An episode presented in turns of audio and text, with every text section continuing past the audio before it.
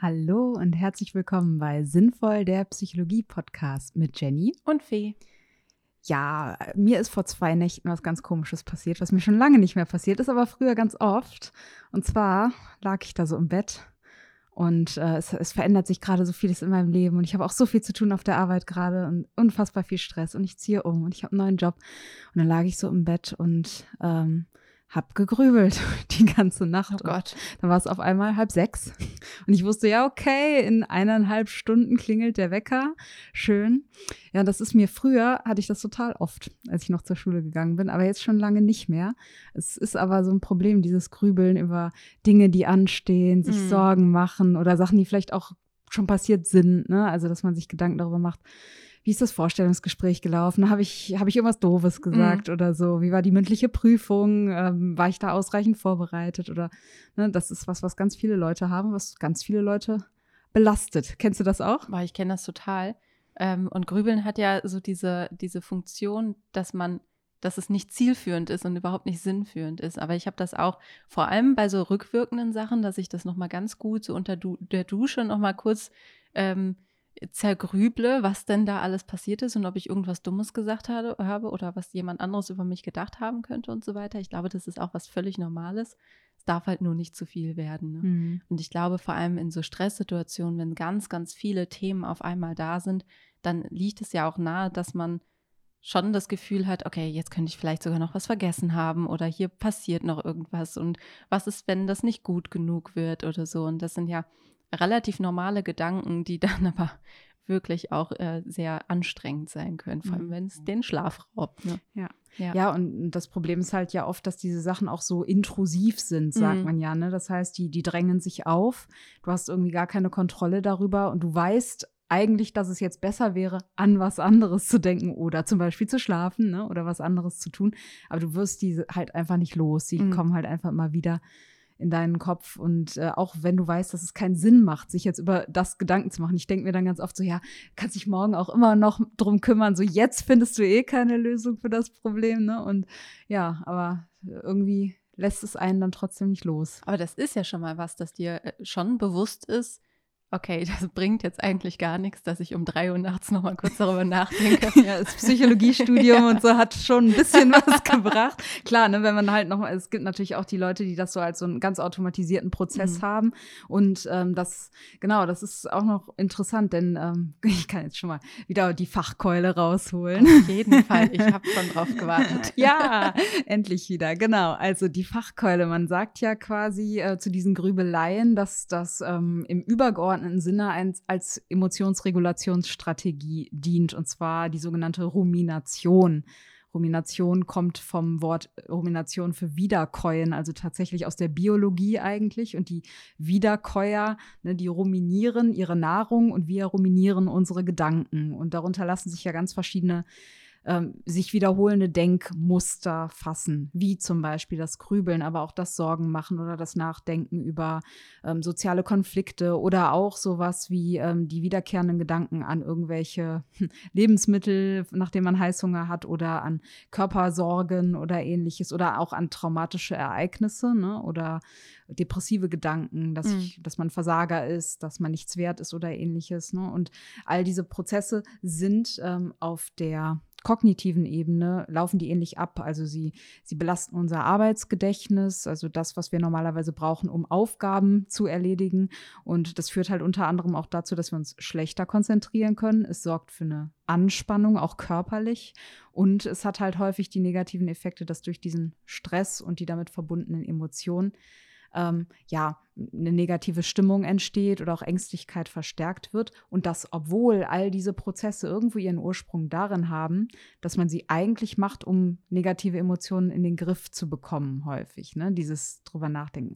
Bei den Heißhungerlebensmitteln vielleicht nicht so, ne? aber es gibt einem das Gefühl häufig, dass man doch irgendwie eine Kontrolle mhm. wiedergewinnen ja. möchte. Ne? Ich wollte gerade sagen, das ähm, hat ja so ein Stück weit äh, von der Kontrollregulation auch nochmal, ne? wenn ich darüber nachdenke und wenn ich jeden Schritt auch vielleicht nochmal durchgehe oder alle Sorgen mir äh, genauer betrachte, dann habe ich das unter Kontrolle und dann weiß ich auch, wie die Konsequenzen aussehen könnten. Ähm, auf der anderen Seite ist das natürlich nicht zielführend, weil dadurch verstärke ich ja nur quasi die Sorgen oder die, äh, die negativen Gefühle, weil ich ja meistens nicht ähm, nicht in die Richtung gucke, dass irgendwas gut gelaufen werden äh, sein könnte, sondern dass es dann doch eben irgendwas Blödes passiert ist. Hm. Man lässt quasi immer die Gedanken auf dem mentalen Schreibtisch, die eh negativ sind und dadurch wird man natürlich auch nur mit dem konfrontiert. Hm. Ne? Und das macht dann halt die Stimmung, Stimmung, Schlimmung, die Stimmung aus Beides. oder die Stimmung schlechter. So. Stimmung und, ist ein schönes Wort. Ja, die Stimmung.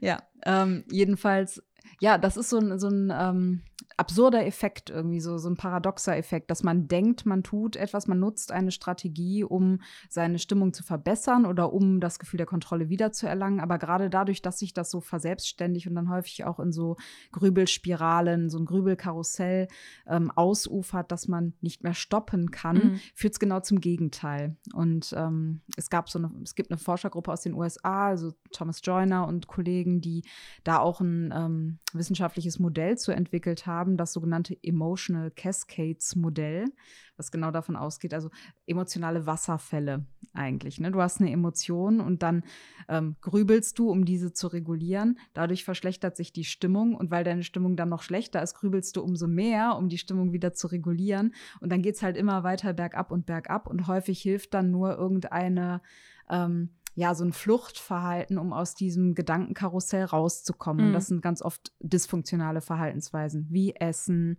wie ähm, Suchtmittelkonsum oder andere exzessive Tätigkeiten. Mhm. Ne? Also ganz häufig auch selbstverletzendes Verhalten zum Beispiel wird da oft für eingesetzt, um wegzukommen von den eigenen Gedanken ja. und hin zu so basalen körperlichen Dingen. Ja. Ne? ja. Und ähm, das setzt, also das hat er auch zur Erklärung von sowohl der Binge-Eating-Störung, also ähm, einer Essstörung mit Essanfällen, als auch selbstverletzendem Verhalten bei der Borderline-Störung zum Beispiel. Ähm, ja, oder auch bei Zwangsstörungen hat er das angewandt. Ne? Genau, Zwangsstörungen hätte ich mich jetzt auch gefragt, weil ich da ja auch wieder wissenschaftlich nicht so viel Ahnung habe. Aber ähm, Zwangsstörungen liegen für mich da auch sehr nahe, weil du da ja auch versuchst, Kontrolle wiederzuerlangen mhm. durch Abfolgen von Gedanken oder Handlungsweisen.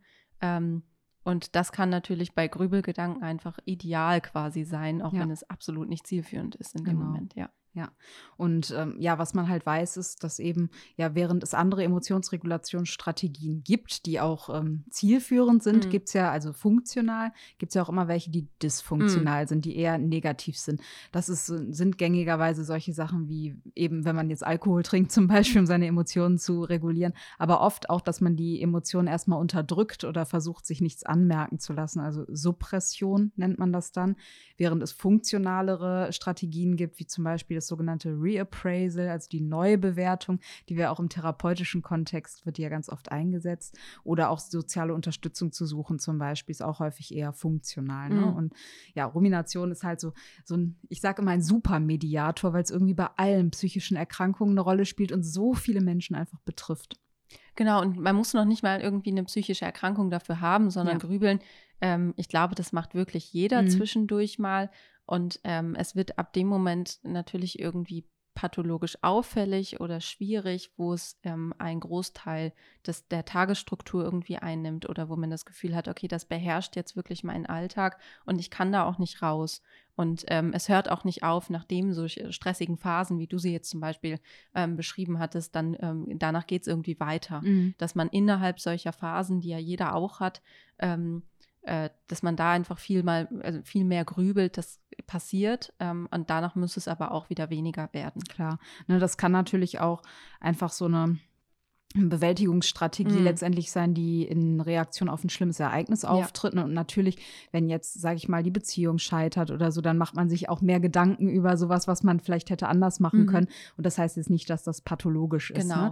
Aber wenn du jetzt zum Beispiel wirklich, ähm, ich sage jetzt mal, du bist eine Mutter von drei Kindern, die gehen zur Schule und du machst dir jeden Tag, wenn die Kinder in der Schule sind, so unfassbar viele Sorgen, dass denen irgendwas passieren mhm. könnte, dass du schon Angst hast, die morgens überhaupt aus dem Haus gehen zu lassen oder die vielleicht sogar krank krank schreibst, weil deine Sorgen so äh, groß sind, mhm. ne? Und ähm, oder du dich nicht mehr traust, jetzt in den Urlaub zu fahren, weil du so viele Befürchtungen hast, was alles schiefgehen mhm. könnte, wenn du mal aus deiner gewohnten Umgebung rauskommst und dadurch deinen äh, Lebenshorizont einfach extrem verengst, dann sind das so, können das so erste Anzeichen sein, dass es zu einer solchen Belastung wird, wo man sich auch Unterstützung suchen kann. Ne? Genau, ne? ja und wie gesagt, das betrifft Sorgen sehr häufig zum Beispiel bei der generalisierten Angststörung. Ne, da ist das so ein, so ein Kernkriterium, ein Kernsymptom, ne, dass die Leute sich ja nicht, dass sie nicht Angst haben vor irgendeiner spezifischen Sache wie vor Höhe, jetzt bei einer spezifischen Phobie oder vor sozialen Interaktionen bei einer Sozialphobie oder Angst rauszugehen, sondern einfach sich generell Sorgen machen mhm. über alles. Ne? Ja.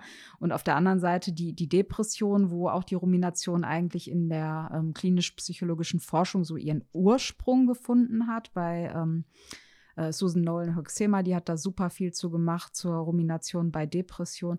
Eben dieses Nachdenken darüber, dass man wertlos ist, diese Versagensängste und ähm, das ständige Hervorholen von negativen Ereignissen im eigenen Leben, sodass die einen natürlich auch viel stärker verfolgen. Ne? Das mhm. kann Mobbing sein, Mobbing-Erfahrungen, die man gemacht hat, die einen dazu bringen, dass man denkt, okay, ich bin ein wertloser Mensch oder andere Menschen mögen mich nicht und lehnen mich ab.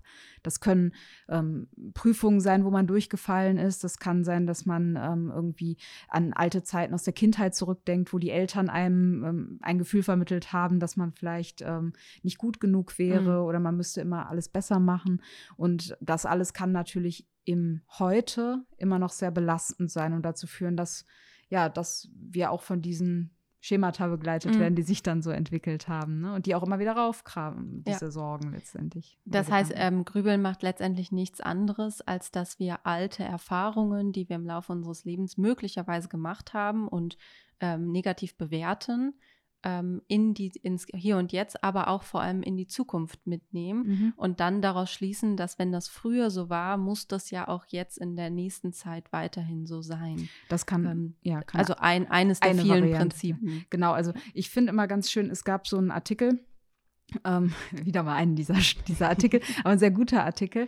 Jetzt fallen mir die Autoren gerade nicht ein, aber der hieß Roadmap to Rumination, wo die wirklich mal versucht haben, so sich klarzumachen, welche verschiedenen Arten von mhm. Ruminationsprozessen, also von diesen Grübeleien ist immer das, was man im Alltag am ehesten kennt, aber welche ähm, Arten von Rumination, Spielarten kennen wir in der Psychologie und bei welchen Störungen spielen sie eine Rolle und inwiefern unterscheiden sie sich? Ne? Und da kann man erstmal sagen, es gibt auch Grübeleien, Rumination, was eher einfach reflektieren ist, was wirklich, es kann auch konstruktiv sein. Mhm. Das ist nicht zwangsläufig schlecht, wenn du wirklich lösungsorientiert über Dinge nachdenkst und versuchst, meine Situation aus einem anderen Blickwinkel zu sehen, wie man es auch im Coaching zum Beispiel macht. Ne? Also jetzt wirklich die gleiche Situation nochmal hervorzuholen, mhm. aber zu sagen, ja, was, was hat denn, wenn du jetzt deine Schwester fragen würdest, was würde die denn über die Situation sagen? Ne? Also ein bisschen so mit einem systemischen Ansatz. Aber ist es dann noch grübeln? Dann, wie gesagt, das, das kann, je nachdem, wenn du es dann selber machst, mhm. ne, nicht unterstützt und selber versuchst, so verschiedene Blickwinkel hochzuholen, ist es ein Prozess, der auch dein Arbeitsgedächtnis auslastet. Mhm. Es ist eine Form der Rumination, mhm. aber man würde es dann eher als Reflecting, also reflektieren ja. letztendlich ja. bezeichnen, obwohl das auch auf der physiologischen Ebene eine ähnliche Re ähm, Reaktion auslösen kann. Mhm. Genauso wie wenn du jetzt zum Beispiel darüber nachdenkst, welches, äh, sagen wir mal, du, du willst einen Urlaub buchen, welches Hotel Hotel ist jetzt besser, wo du so Pro und Contra abwiegst. Das sind die gleichen Prozesse und mhm. das können, kann dich ja, ich weiß nicht, ob du das kennst, aber wenn ich im Urlaub buche, so, dann beschäftigt mich das auch schon mal so ein, zwei Wochen, dass ich drüber nachdenke, oh, das ja. Hotel, das Hotel Teneriffa oder Gran Canaria oder doch lieber an die Nordsee, ne? Und Pro und Contra, wie viel Geld habe ich und wie viel will ich überhaupt jetzt verbraten? All das sind ja auch ähnliche Prozesse, die unser Arbeitsgedächtnis auslasten und die auch im Gehirn wirklich auf der physiologischen Ebene eine gewisse Art von Anspannung erzeugen, mhm. die aber uns nicht negativ belastet. Mhm. Ne? Und das ist eher so, äh, manchmal zukunftsgerichtet, manchmal vergangenheitsgerichtet, aber eher konstruktiv. Mhm. Und davon abzugrenzen ist halt das Grübeln, wo du sagst, okay, das ist eher destruktiv. Und da gibt es wiederum verschiedene Formen, die sich auf die Vergangenheit beziehen, ne, wie zum Beispiel dieses depressive Grübeln oder auch das sogenannte ähm, Post-Event-Processing. Das hast du bei der Sozialphobie mhm. oder auch bei der Körperdysmorphenstörung zum Beispiel, dass die Personen ähm, ganz viel darüber nachdenken, über vergangene soziale Interaktionen oder Konflikte, aber auch schon einfach Begegnungen mit einer Kassiererin zum Beispiel. Und die hat ein bisschen komisch geguckt und man denkt darüber nach, ob die einen jetzt hässlich fand oder was die, ob man sich komisch verhalten mhm. hat, ob man irgendwas Peinliches gemacht oder gesagt hat, dass man vielleicht gestottert hat, während man sich verabschiedet hat. Ne? Und sowas immer wieder durchzuspielen, komplett nicht zielführend, weil was bringt es dir jetzt? Du kannst es nicht mehr ändern. Mhm. Und ähm, dann rauszuziehen, was alles schlecht an dir ist, was du aus dieser Situation rausziehst.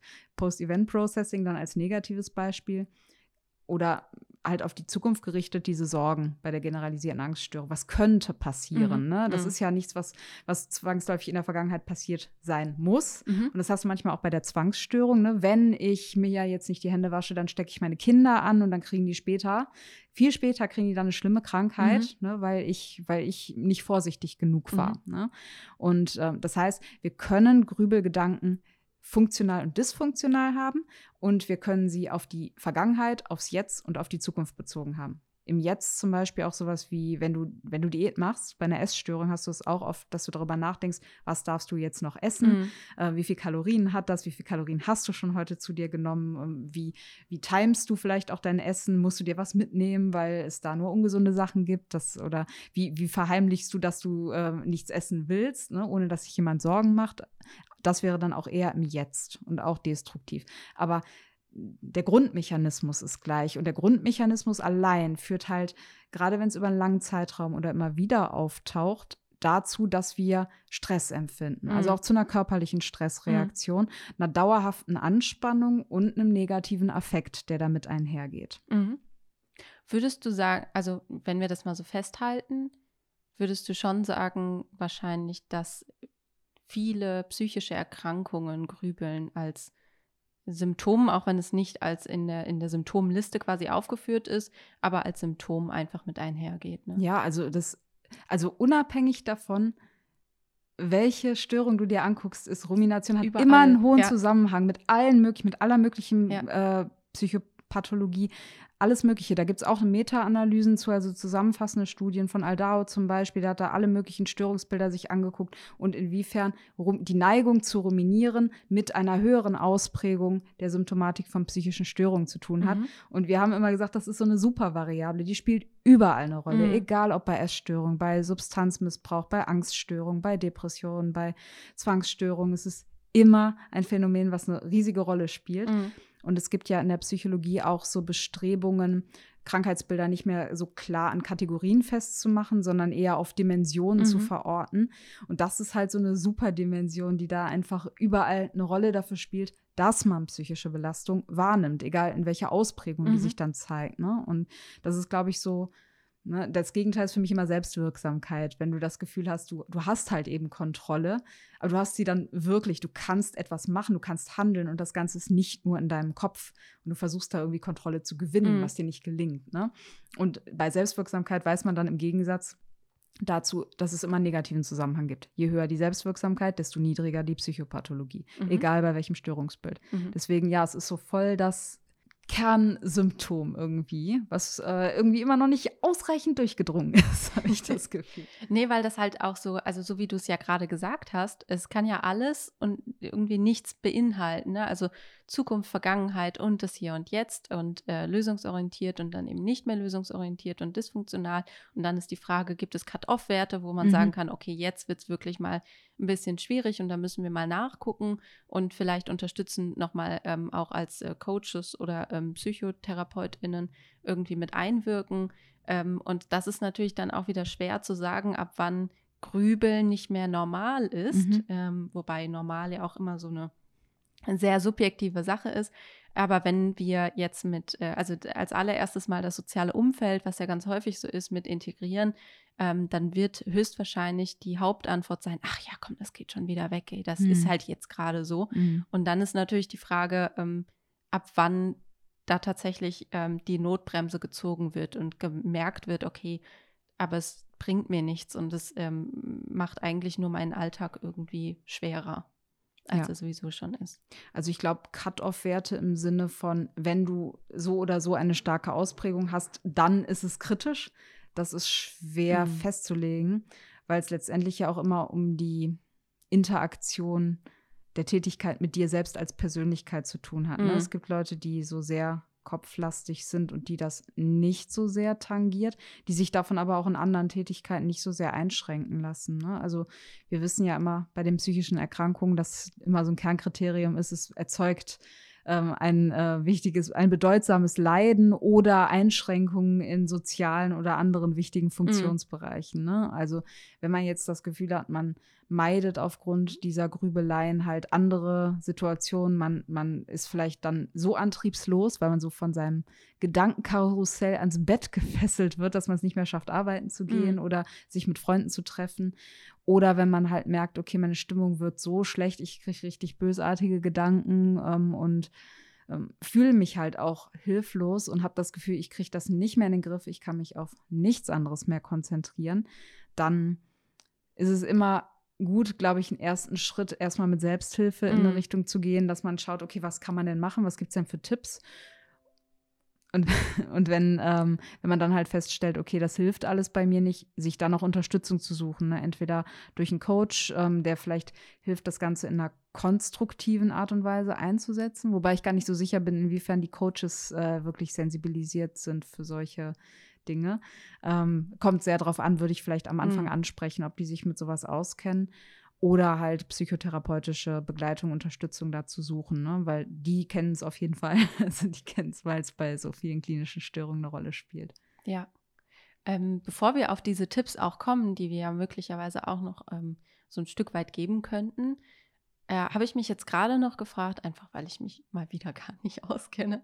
Ähm, du hast gesagt, das greift das Arbeitsgedächtnis an. Mhm. Und dann äh, war so meine logische Konsequenz dahinter, okay, dann bin ich ja, also abgesehen davon, dass das Grübeln mich ja auch in meiner psychischen Belastung nochmal belastet, bin ich wahrscheinlich weniger konzentrationsfähig, weil ich ja gar nicht die Kapazität mehr dafür habe. Gibt es da irgendwas zu? Ja, genau, das ist es. Also wir haben ja uns beim Thema Prokrastination ja. auch schon mal mit dem Arbeitsgedächtnis beschäftigt. Also für alle, die das noch nicht gehört haben, können da auch nochmal reinhören, weil da war es ja auch so, dass unerledigte Aufgaben letztendlich Kapazität in unserem Arbeitsgedächtnis, also auf unserem mentalen Schreibtisch bündeln. Ne? Und genauso ist es eigentlich auch, da gibt es experimentelle Studien, bei denen Personen aufgefordert wurden, zu grübeln über zum Beispiel Beispiel einen sozialen Konflikt, den sie hatten. Und danach haben sie andere Aufgaben gemacht, die das Arbeitsgedächtnis auslasten. Zum Beispiel so eine mentale Rotation, ne? also zwei Figuren im Kopf vergleichen, ob das die gleiche Figur ist. Wie so Brauche ich noch nicht mal für grübeln, das kann ich auch so nicht.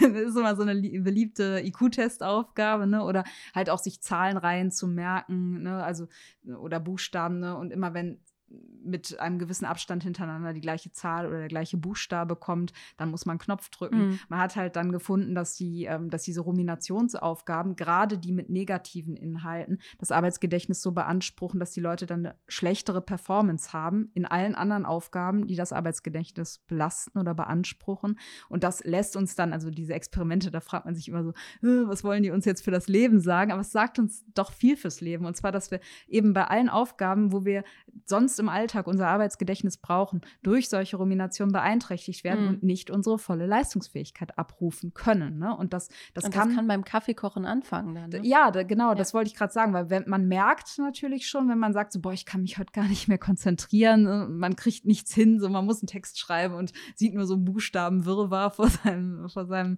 ähm, echten oder geistigen Auge und denkt sich so, boah, nee, heute nicht. Ähm, aber es kann halt auch schon sein, dass man irgendwie nicht, dass sich jetzt jemand Sorgen macht, ne, aber dass man irgendwie ähm, anfängt, Aufgaben zu machen und nicht mehr wusste, was man jetzt getan hat. Hat man die Wäsche jetzt schon gewaschen oder nicht? Was weiß ich, ne, solche Sachen, ne? Sachen dann doppelt macht mhm. und, und, einfach sowas, ne, weil man so in Gedanken ist, ne? Oder beim Autofahren zum Beispiel, dass man dann Fahrfehler macht oder dass man unaufmerksamer mhm. prinzipiell mhm. wird. Und das kennen wahrscheinlich viele, dass man ja beim Autofahren dann häufig auch so Gedanken verloren auf so Routinewegen fährt und sich dann fragt, oh, wie bin ich überhaupt hingekommen, ne? Weil man vielleicht auch manchmal grübelt. Ja, das kann aber halt so unaufmerksam Aufmerksamkeit führen. Irgendwo ist es auch Autopilot, ne? das macht unser Gehirn ja auch gerne. Aber ja, das, es hat halt schon eine weitreichende Implikation für unseren Alltag. Ne? Und ähm, deswegen sich einfach klar zu machen, das schränkt unsere Performance ein, genau wie die Prokrastination. Mhm. Alles, was unser Arbeitsgedächtnis irgendwie belastet, ist wie, wie am Rechner. Da hast du auch, wenn der Arbeitsspeicher, die CPU zu hoch ausgelastet ist, dann laufen andere Sachen schlechter oder langsamer mhm. oder der PC stürzt irgendwann ab. Und das wollen wir halt nicht, ne? Genau, darum müssen wir ja frühzeitig am besten da schon irgendwie interagieren können und gucken können, was können wir denn äh, entweder für uns selber tun und oder halt im besten, äh, im schlimmsten Fall oder im schlechtesten Fall brauche ich halt ähm, doch noch externe Unterstützung, was aber eben kein schlimmer Fall ist, sondern was dann das Beste ist, was man machen kann. Mhm. So ist es, glaube ich, richtig formuliert. genau. Ähm, Was wären denn so in der Hoffnung, dass deine Top 3 nicht meine Top 3 sind, weil wir haben uns ja vorher nicht abgesprochen, aber was wären denn so deine Top 3 gegen Grübeln? Also ich habe das früher wirklich ganz extrem gehabt. Ich habe mir wirklich oft Gedanken gemacht über alles Mögliche, auch gar nicht mal so. Ähm, bei mir war das ganz oft dieses, was muss ich tun, um irgendetwas noch zu schaffen oder, ne, also eher so Sorgen, dass ich Sachen nicht schaffen könnte, ohne dass ich es jetzt im klinischen Bereich einordnen würde. Da hat mir geholfen, erstens, dass ich diese Grübeltätigkeiten an bestimmte Orte verbannt habe. Mhm. Also ich habe die nur zum Beispiel beim Sport auf dem Crosstrainer. Da habe ich mir das erlaubt und ich habe mich total konditioniert, dass ich wirklich ansonsten so Gedankenstopp gemacht habe, wenn ich mich im Alltag ertappt habe ähm, und mich abgelenkt habe mit anderen Sachen, mit externer Beschallung halt oft, ne? Podcast hören oder YouTube-Videos oder irgendwie sowas oder Musik auch ganz gut. Ne? Und dann wirklich mir aber in solchen Tätigkeiten, wo ich auch sehr routinemäßige mhm. Bewegungen gemacht habe. Da habe ich mir das auch erlaubt. Und was da interessanterweise passiert ist, das hat mal eine Kollegin in meiner Coaching-Gruppe gesagt, ein Körper, der vorwärts geht, kann nicht rückwärts denken. Mhm. Dass diese, diese Rumination gekapert wurde und sich die Inhalte nicht mehr so negativ geäußert haben, sondern das Ganze irgendwie tatsächlich lösungsorientierter geworden ist, mhm. weil ich mich dabei bewegt habe. Ich habe ja. das beim Schwimmen gemacht, ich habe das im Fitnessstudio auf dem Crosstrainer gemacht oder auch wenn ich so im Wald spazieren gegangen bin. Und ähm, das war, glaube ich, die Strategie, die bei mir am besten funktioniert hat. Aber das braucht natürlich, das kann man nicht von jetzt auf gleich. Das ja. braucht irgendwo eine gewisse Gewöhnung und das dauert auch eine Zeit, bis man das wirklich hinbekommt. Und man muss sich eine Tätigkeit aussuchen, die man wirklich regelmäßig macht. Weil wenn man es zu lange unterdrückt, habe ich so das Gefühl, dann gibt es diesen Rebound-Effekt. Ne? Dann, dann kommt es halt umso mehr hoch. Also, Zu den Zeiten, wo man es gar nicht Ganz genau, will, ne? so ja. dann nämlich abends im Bett. Ja, ne? das ist tatsächlich, also das ist auch eine, eine Übung, die ja auch aus dem Therapeutischen ganz viel kommt. Ähm, äh, bei uns würde die Grübelstuhl heißen oder so, aber egal wie man sie nennt, letztendlich bedeutet es, ich äh, outsource das quasi mhm. und äh, gebe mir, also schränke mir das Grübeln tatsächlich ein und sage, ich mache das zu einem bestimmten Zeitpunkt für eine bestimmte Zeit, ähm, weil Grübeln ja auch sowas haben kann, dass es keinen Anfang und kein Ende gibt. Und ich muss mir dieses Ende irgendwie selber stellen. Und wenn ich sagen kann, ich mache das auf einem Cross-Trainer oder ich habe einen Stuhl, daher kommt das mit dem Grübelstuhl. Ich habe einen Stuhl zu Hause, wo ich mich draufsetzen kann und das ist mein Grübelstuhl. Und immer von 16 bis 17 Uhr darf ich grübeln. Und wenn um 17 Uhr mein Wecker klingelt, dann stehe ich auf und mache irgendwas anderes. Und wenn dann nochmal so übergreifende Gedanken kommen, weil die sind ja auch so überkommend, dann kann ich mir sagen, okay, stopp, ich habe hab nächste, äh, nächste Woche oder morgen oder wann auch immer wieder von 16 bis 17 Uhr Zeit zu grübeln. Und dann nehme ich mir die auch. Und ich breche das auch nicht vorher ab. Auf dem Crosstrainer ist das ja auch immer ganz gut. Da hat man ja auch meistens seine vorgegebene Zeit, dass man die dann macht. Und ähm, ich stehe auch nicht vorher auf, damit ich einfach weiß, das ist meine Grübelzeit. Und mhm. alles, was kommt, darf kommen. Und danach ist aber auch wieder gut. Dann kontrolliere ich quasi ein Stück weit wieder mehr meine Gedanken.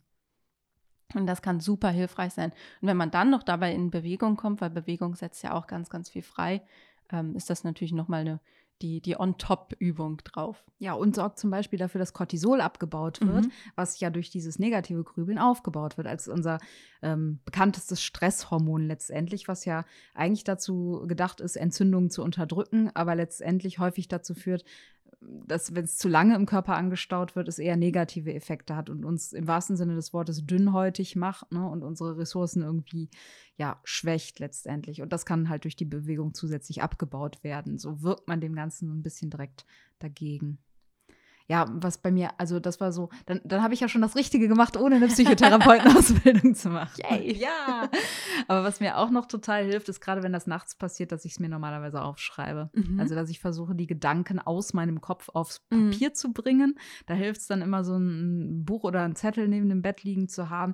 Das, das hatte ich auch ganz oft so in meiner Promotionszeit. Dann waren das auch gar keine so, das waren keine negativen Inhalte. Es war eigentlich total, na, ich würde auch nicht sagen, es war konstruktiv. Es war eher so dieses Optionen durchdenken. Was könnte ich jetzt alles noch machen in meiner nächsten Studie? So Ideen und über so Ideen halt nachzugrübeln. Aber was auch nicht so zielführend ist, weil wenn man diese Ideen dann nicht aufschreibt, dann belasten sie halt einfach auch nur das Arbeitsgedächtnis. Äh, rauben dir den Schlaf, bist am nächsten Tag unkonzentriert und müde ähm, und aber total wach, das hat man ja dann auch oft, ne, dass das Arousal einfach im Bett hoch ist und Mhm. deswegen, du bist geistig total wach, auch wenn du eigentlich körperlich total erschöpft Mhm. bist und deswegen kannst du nicht schlafen und da half es mir immer, solche Ideen dann halt auch auf Papier zu bringen, weil ich dann auch wusste, okay, die sind jetzt nicht weg und ich kann mir bei einer anderen Zeit, die vielleicht passender ist, kann ich mir das nochmal holen und genau angucken. ne? Und ich habe nicht dieses zwanghafte, ja, ich muss was festhalten oder weiter durchdenken, weil sonst ist es weg. Mhm. Und das war auch sehr hilfreich, so gerade in der Promotionszeit. Und kann, glaube ich, aber auch hilfreich sein, wenn man einfach über andere Dinge nachgrübelt. Ne? Ja. Da gibt es ähm, eine schöne Achtsamkeitsübung auch zu. Ähm, ich mag diesen Satz, Gedanken dürfen kommen und gehen. Mhm. Ähm, und wenn ich mir den mal wortwörtlich hole und verinnerliche, heißt das nichts anderes als ähm, alles ist erlaubt und alles ist im, im Fluss irgendwie und ähm, alle Gedanken, die ich gerade, die gerade über mich kommen, die sind ja gekommen und dadurch haben die aber auch wieder die Erlaubnis, wenn ich sie ihr, ihnen gebe, dass sie dann auch wieder weggehen dürfen. Ähm, bei so konstruktiveren Gedanken oder wo ich wirklich das Gefühl habe, ich muss die aufschreiben, ist das ja auch eine Form von Loslassen. Ich Mhm. lasse diese Gedanken jetzt los, dadurch Genau. sind sie nicht weg, aber ich habe sie gehen gelassen, sodass wieder Platz für anderes da ist. Ähm, bei Gedanken, die eher destruktiv sind oder die ähm, überhaupt nicht irgendwie mir gerade weiterhelfen, ähm, hilft dieser Satz und eine Imaginationsübung, ähm, die, da gibt es tolle Anleitungen auf YouTube, auf äh, Spotify, wo auch immer zu, wo man einfach sagen kann, ähm, ich möchte etwas loslassen und dann kann man sich vorstellen, zum Beispiel, dass man irgendwie an einem Fluss steht und dass man all diese Gedanken auf so kleine Kärtchen oder Blätter schreibt und die in diesen Fluss ähm, äh, einlässt so, und dann diesen Gedanken einfach zusieht, wie sie wegschwimmen. Ähm, das ist natürlich auch nichts, was von heute auf morgen klappt, aber so Imaginationsübungen, wo man Dinge loslässt, das muss jetzt kein Fluss sein, das kann auch alles andere sein, was einem hilft, ähm, kann dazu beitragen, dass man eben Dinge auch loslassen darf Mhm. und dass es nicht mehr so etwas ähm, Übergriffiges hat. Mhm. Das habe ich auch mal ähnlich in so einer, ähm, in so einem Artikel zur Therapie bei Zwangsstörungen gelesen. Da Mhm. ging das so darum, dass man diese, diese Gedanken, diese aufdringlichen Gedanken auf Wolken setzt und dann Mhm. sieht, wie die Wolken wegziehen. Ja. Ne? Man muss mal halt schon ein sehr visueller Typ dafür sein. Aber, wo du das gerade gesagt hast, dachte ich, ich bin ja auch ein Fan von Ritualen, Mhm. ne? dass du halt wirklich, also äh, Rituale nicht im Sinne von Routinen, dass du es immer wieder machst, sondern dass du symbolische Handlungen vollziehst, um tatsächlich in dir selbst was zu bewirken. Und das, was du gerade beschrieben hast als Imaginationsübung, kann man ja auch wirklich machen. Du kannst ja wirklich deine Gedanken Mhm. aufschreiben Genau. und dann verbrennst du sie oder du Ja. zerreißt sie und spülst sie in den Fluss oder wenn du keinen Fluss in der Nähe hast, du vergräbst sie oder du ähm, spülst sie im Zweifelsfall die Toilette runter. Ne? Ja. Also muss ja, Ja. gar nicht so esoterisch sein. Also von daher, das ähm, einfach wirklich zu tun als eine Tätigkeit hilft ja auch extrem. Ne? Total. Und ähm, was ich auch ganz wichtig finde, wenn ich das Gefühl habe, ich darf die noch nicht so richtig loslassen, ich möchte das gerne, kann ich die mir auch einfach irgendwo aufschreiben und mitnehmen. Mhm. Dann sind sie raus aus meinem Kopf, aber ich weiß, ich habe sie noch für den Fall, dass mir das Sicherheit gibt, dass ich diese ganzen Gedanken noch in mir tragen möchte, aber sie mich nicht mehr so sehr stören und belasten Mhm. dürfen. Was, was ja auch noch eine andere Option ist, ist das dieses Gedankenstoppen Mhm. halt, ne? Einfach, das kennt man aus der, aus der Therapie eigentlich, dass man wirklich manche, äh, wenn die dann anfangen, so zu grübeln und die machen es mit einem Coach oder mit einem Therapeuten oder einer Therapeutin zusammen, dass die Therapeuten dann wirklich laut auf den Tisch äh, Mhm. schlagen und sagen: so, stopp, das sind jetzt wieder Grübelgedanken, damit man dafür sensibilisiert wird, wenn man überhaupt in diese Spirale reinkommt. Weil Ja. das ist ja auch, das merken ja auch gar nicht alle so schnell. Ne? Also man braucht schon eine gewisse Selbstaufmerksamkeit, damit man das überhaupt wahrnehmen kann, dass man in diesem Strudel ist. Ja, genau. Und das ähm, ist gut, wenn man das von externen nochmal mitbekommt. Für sich selber hilft es, dass man das auch mit einem ähm, in der körperlichen Reaktion verbindet. Ähm, ich empfehle da ganz häufig, dass man, wie wenn man Auto fährt, zum Beispiel auf die Bremse tritt. Also Mhm. wirklich mal mit dem Fuß so ganz kurz auf die Bremse geht. Aber nicht, wenn einer dicht hinter dir ist. I- nee, ähm, im, best, am besten Fall nicht, wenn man Auto fährt, also, sondern Als Bild dann oder Ja, als einfach Bild, die genau. Bewegung zu machen. Genau, ja. als, als Bewegung äh, nicht, wenn man Auto fährt, ganz wichtig. Ich möchte nicht für Unfälle Vor fahren. allen Dingen nicht bei 180 auf der dritten Spur. Genau. Wenn der Porsche hinter einem ist. und schon schade. Lichthupe gibt. Ja. Ne? nee, dann nicht. Ähm, dann kann man vielleicht kurz aufs Lenkrad hauen oder Mhm. so. Ähm, aber äh, so, so auf die Bremse treten, ne, sich so ein Stoppschild äh, nochmal vorstellen, also imaginativ und das dann auch noch mit einer körperlichen Reaktion verbinden. Das kann auch in die Hände klatschen sein. Das Mhm. kann eben mit dem Fuß so einmal auftreten sein. Ähm, das kann eigentlich alles sein. Auch so ein Haargummi flitschen Ja, genau. ähm, das ohne dass man ich sich dann in so ein selbstverletzendes Verhalten irgendwie reinbringt. Ja. Aber auch so ein Haargummi-Flitschen, das holt dich auf jeden Fall ins Hier und Jetzt zurück. Und darum geht es ja, Ja. dass wir dieses aus der Vergangenheit oder der Zukunft zurückholen und sie ins Hier und Jetzt und dann vielleicht noch eine andere kleinere ähm, Übung hinterherjagen. letztendlich würde das genau diesen Mechanismus, den äh, Selvi Anestis und Joyner mit dem Emotional Cascades Model ja beschreiben, in einer funktionaleren Weise abbilden. Ne? Dass du halt sagst, okay, du gehst weg aus deinem Gedankenkreisen und besinnst dich auf basale körperliche Dinge. Und das kann halt auch ein, ein harmloser Schmerz sein, wie durch das Schnippen halt so mit, oder Flip, Flip, Flipsen, hast du, was hast du gesagt, mit dem Haargummi an Flippen am, am Handgelenk zum Beispiel, ne, dass man einfach so dieses Au, äh, dieses Ja. ganz kurz oder ich kneif mich so nach Ja. dem Motto, um wieder Ja. ins Hier und Jetzt zu kommen. Eigentlich auch so voll die alte Sache, aber ähm, Ja, aber äh, Hype, Hype, was ist denn heute los mit uns? ja, genau. Hypereffektiv. Ja, so. also vor allen Dingen, um halt Aufmerksamkeit dafür zu gewinnen, erstmal Mhm. am Anfang, ne? Weil was hilft es einem zu sagen, grübel nur noch, wenn du auf dem Stuhl sitzt, wenn du nicht mal merkst, dass Genau, du eigentlich ja, ja. grübelst. Ja. ne? Genau. Und was halt auch im Zweifelsfall hilft, ist jetzt eher sehr passiv, aber das ist manchmal bei mir so auch die letz der letzte Ausweg, wenn ich mit all meinen Techniken dann abends trotzdem noch im Bett liege, so wie vor zwei Tagen dann, dann beschalle ich mich von außen. Also dann Mhm. ist tatsächlich ähm, konkurrierender Reizinput letztendlich deine innere Stimme zum Schweigen zu bringen, weil eine äußere Stimme lauter ist. Und das kann halt, also bei mir hilft es ähm, total gut, wenn ich zum Beispiel englischsprachige Podcasts höre, weil ich dann auch meistens nicht ganz so aufmerksam bin, wie wenn ich deutsche Podcasts höre. Also, ne, und ist immer noch eine Fremdsprache, auch wenn, wenn ich es jetzt relativ gut gewöhnt bin.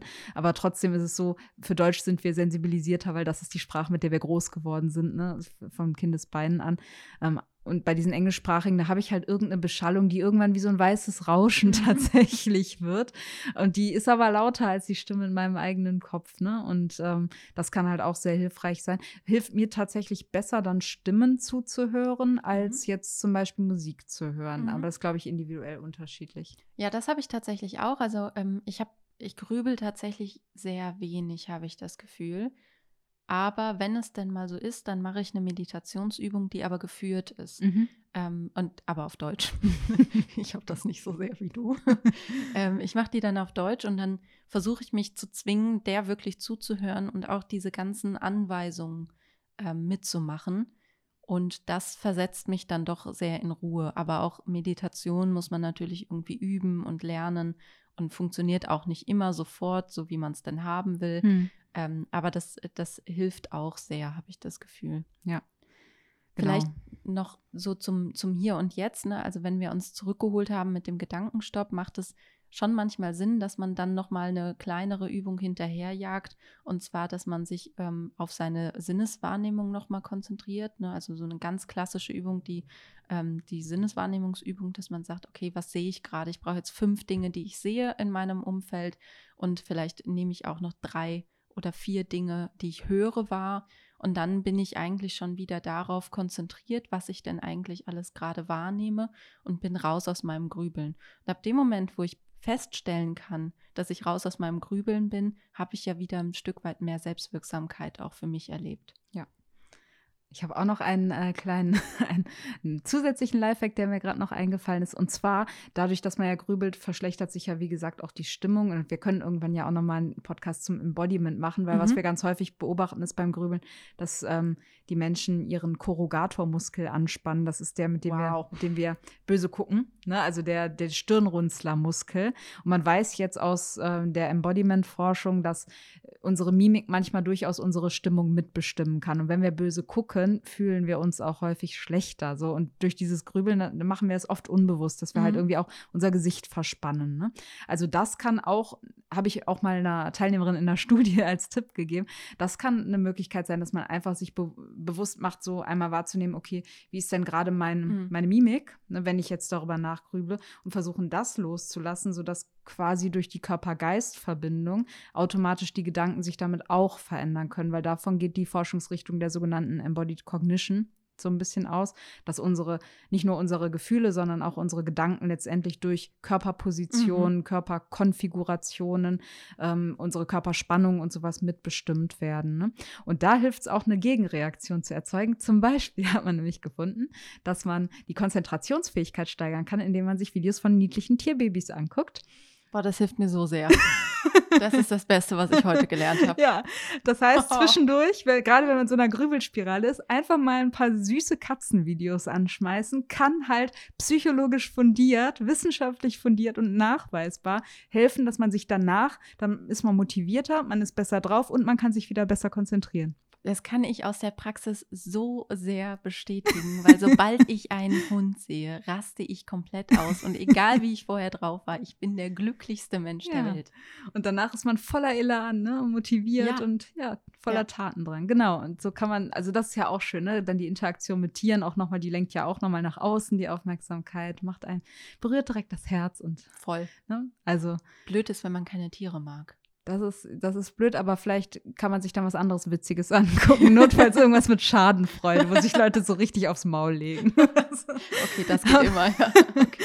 So ein Fail-Video oder so. Also Hauptsache, man, man kriegt ein Lächeln aufs Gesicht, ja. mit was einem auch immer gerade Freude macht. Ne? Und auch das prinzipiell. Ich glaube, es geht eher um das Prinzip, was einen motiviert. Aber mhm. Studien zur Emotionsinduktion, also zum Auslösen von Emotionen, zeigen halt auch, dass in diesem Bildinventar die Bilder von kleinen, niedlichen Tieren schon sehr gut helfen. Also immer das. sehr, also, gut, sehr gut. Nicht nur bei dabei. Frauen, also tatsächlich äh, bei, bei den meisten Menschen und bei den Ausnahmen, die müssen dann halt gucken, worauf sie so eher stehen. Gut, das kriegen die schon hin. Ja, ich denke auch. Okay. Aber man sieht, es gibt halt durchaus eine, so eine ganze Reihe von Lifehacks, mit denen man auch lange bevor es irgendwie klinisch wird, ja. sich selber erleichtern kann und sich Abhilfe verschaffen kann, wenn man Grübeleien äh, regelmäßig durchleben muss und vielleicht dem gegenüber auch ein bisschen hilflos da bisher stand und sagt, okay, ich weiß nicht, was ich tun soll, es belastet mich, aber ja, keine Ahnung, was man da machen kann. Ne? Also mhm. ich hoffe, dass unsere Lifehacks ein bisschen weitergeholfen haben. Ihr könnt ja mal den einen oder anderen ausprobieren. Und wenn ihr dann aber merkt, okay, es ist, belastet euch doch mehr, dann äh, wie immer können wir nur raten, sich dann auch professionelle Unterstützung zu suchen im Zweifelsfall, bevor man unnötig darunter leidet, kann das halt auch helfen. Das sind entsprechend ja auch Expertinnen und Experten, die genau für sowas ausgebildet genau. sind. Ja. Genau, ich glaube, ähm, mehr darüber sagen brauchen wir gerade gar nicht genau. mehr. Das war wieder super informativ. Ich, habe ganz viel gelernt. Das freut mich. Ich aber auch. und ich finde es immer wieder einen schönen Austausch. Und ich hoffe, auch für euch war was Sinnvolles dabei. Und wir freuen uns, wenn ihr auch beim nächsten Mal wieder einschaltet. Bis, Bis dann. Macht's gut. Tschüss. Tschüss.